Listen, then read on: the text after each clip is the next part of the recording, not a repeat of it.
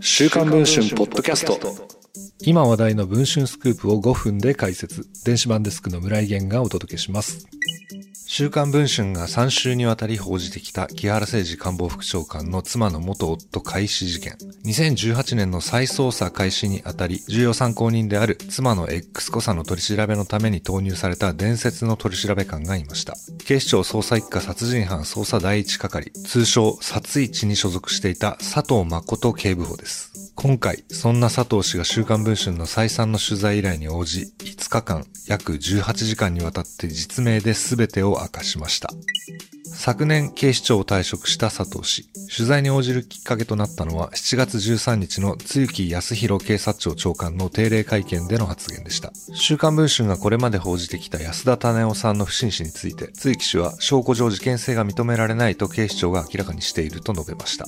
しかし、佐藤氏はこのように憤っています。警察庁長官のコメントは頭に来た。何が事件性はないだ。あの発言は真面目に仕事してきた俺たちを馬鹿にしている。当時から我々は星を上げるために全力で捜査に当たってきた。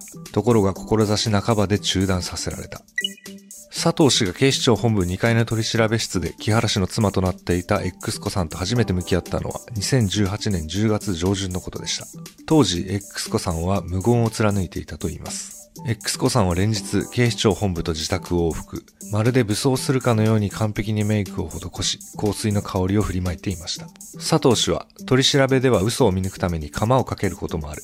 X 子はわかりやすくて素直な子だったと振り返っています。そんな中、X 子さんは DNA 採取のための採尿や採血を拒否。佐藤氏はやむを得ず身体操作令状を取って X 子さんの自宅へ向かったといいます。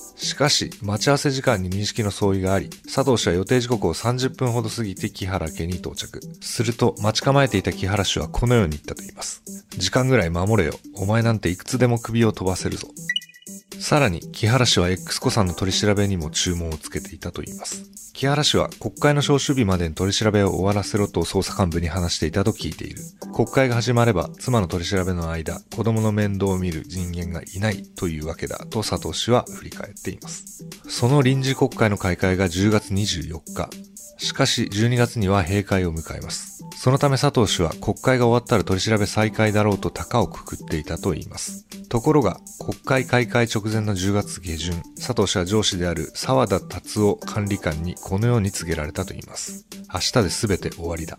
X 子の取り調べが佳境を迎え、今から証拠を探そうという矢先にストップした。捜査一課で100件近くも調べをやってきたけど、これだけ流れができていたのに調べが取りやめになるなんて経験したことがない。悔しくて頭に来た。